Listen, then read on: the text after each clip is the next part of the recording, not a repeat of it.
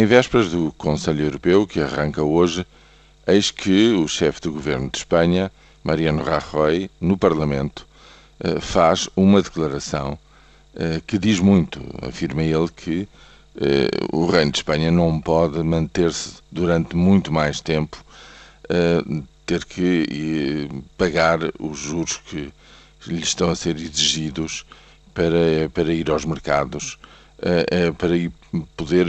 financiar-se devidamente em termos de dívida pública. E isto, no fundo, só pode querer dizer uma coisa no contexto da crise das dívidas soberanas da zona euro.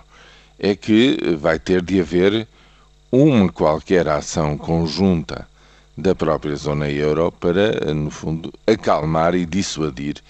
uh, os que estão, digamos, a, a exigir estas taxas de juro Hum, de que não, não vale a pena continuarem com esta toada, porque vai haver, ou poderá haver, ou irá mesmo haver, uma uh, intervenção conjunta uh, também para a Espanha. Isto, evidentemente, não sei se em princípio não, não era assunto para ser tratado neste Conselho Europeu, mas uh, no fundo o que está aqui em jogo é um conjunto de medidas suficientes para acalmar, digamos, e estabilizar a zona euro e, no fundo, uma receita muito dirigida à Espanha para que, concretamente, eh, no fundo, se crie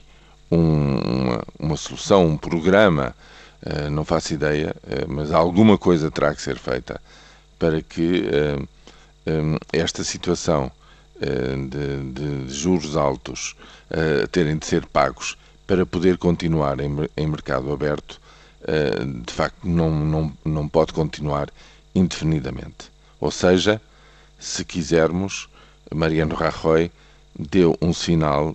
da medida e da amplidão desta crise das dívidas soberanas na zona euro, que, quer se queira, quer não, contaminou já os nossos vizinhos do Reino de Espanha.